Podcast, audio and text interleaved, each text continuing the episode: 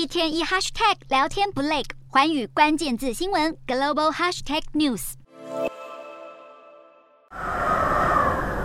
狂风暴雨吹袭，发出可怕的呼啸声。威力强大的超级台风诺卢，二十八日凌晨在越南中部登陆，造成大规模停电的灾情，迫使越南当局在许多地区实施宵禁，商家和饭店也都必须关闭。稍早之前，首当其冲的广南省已经有超过二十万人被迫撤离家园，大批民众携家带眷，背着行李，赶忙在风暴来袭前进行疏散。越南当局警告，诺如台风最强可能达到每小时一百六十公里的风速。航空单位已经将越南近一半的机场关闭，导致数百个航班被迫取消。随着风势越来越猛烈，民众在房屋外堆起沙包，加强屋顶梁柱。沿海渔民也都返回港口躲避风暴，将船只牢牢固定在路边，以做好防台准备。诺如台风先前袭击菲律宾，造成至少八人死亡，更在当地引起大范围洪水泛滥。越南当局警告，诺鲁可能是过去二十年来侵袭越南最强大的台风之一。预计灾情最严重的地区将集中在中部的广义省和广南省。